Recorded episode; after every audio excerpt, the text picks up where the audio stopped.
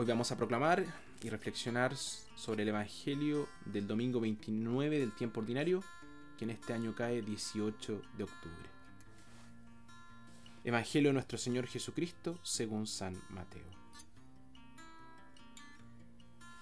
Los fariseos se movieron para ver juntos el modo de atrapar a Jesús en sus propias palabras.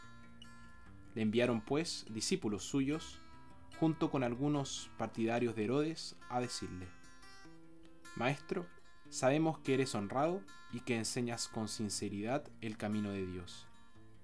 No te preocupas por quien te escucha, ni te dejas influenciar por nadie. Danos pues tu parecer. ¿Está contra la ley pagar el impuesto al César? ¿Debemos pagarlo o no? Jesús se dio cuenta de sus malas intenciones y les contestó, Hipócritas, ¿por qué me ponen trampas? Muéstrenme la moneda que se les cobra. Y ellos le mostraron un denario. Entonces Jesús preguntó, ¿de quién es esta cara y el nombre que lleva escrito?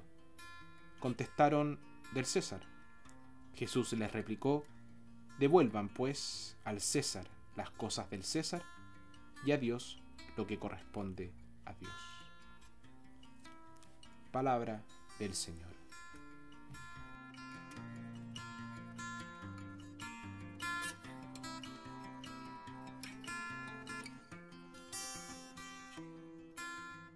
La cuestión de si era lícito o no pagar impuestos al César era muy serio y realmente puso a Jesús en un aprieto. Si decía que era lícito, sería considerado un traidor a la causa y la religión judía. Si decía que era ilegal, podría ser denunciado por fomentar la rebelión contra Roma. En su respuesta Jesús dio a entender que no es necesario que haya conflicto entre las demandas del Estado y las de Dios. El Estado tiene un papel, pero su poder es limitado y no suplanta al poder de Dios.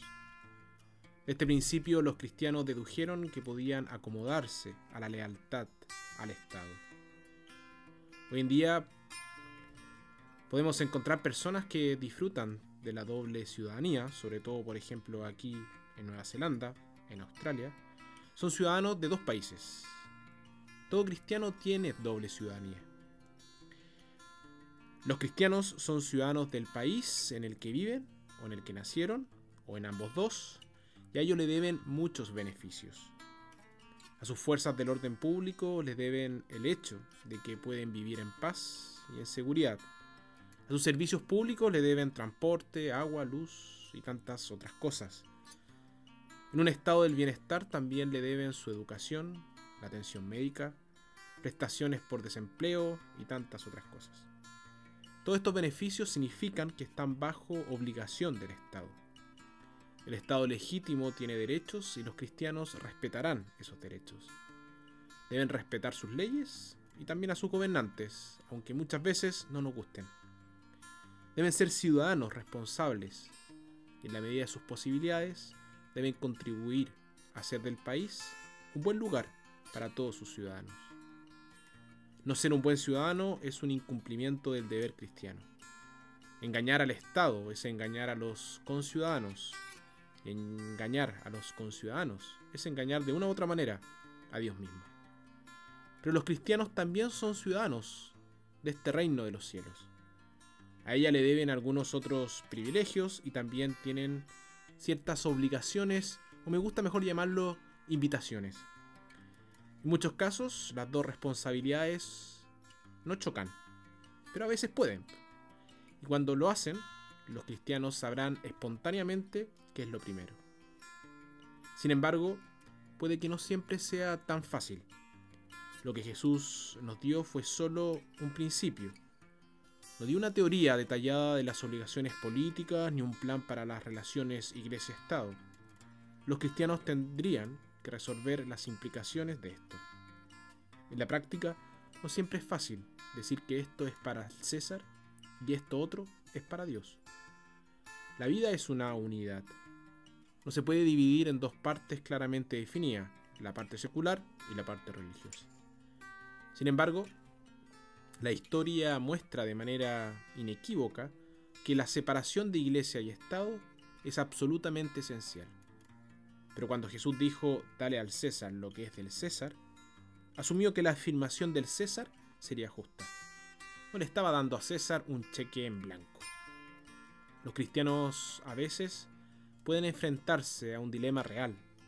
¿Cómo ser cristiano en un mundo secular donde las leyes a menudo no son cristianas? Sin embargo, los verdaderos cristianos se van a esforzar por ser buenos ciudadanos de su país y al mismo tiempo buenos ciudadanos del reino de los cielos. No fallarán ni en su deber para con Dios ni con sus semejantes. Pero como cristianos, nuestra primera y más profunda lealtad es a Dios. Solo a Dios le rendimos adoración, pero en otras cosas reconocemos y servimos con gusto a los poderes seculares, orando para que gobiernen con sabiduría y con justicia. Pidámosle a Dios para que podamos ser buenos ciudadanos, para que podamos ser coherentes en nuestra manera de vivir en cada uno de nuestros países y en nuestra manera de vivir en este reino de los cielos, para que podamos ser fuertes y sinceros en nuestra manera de manifestar el amor de Dios. Amén.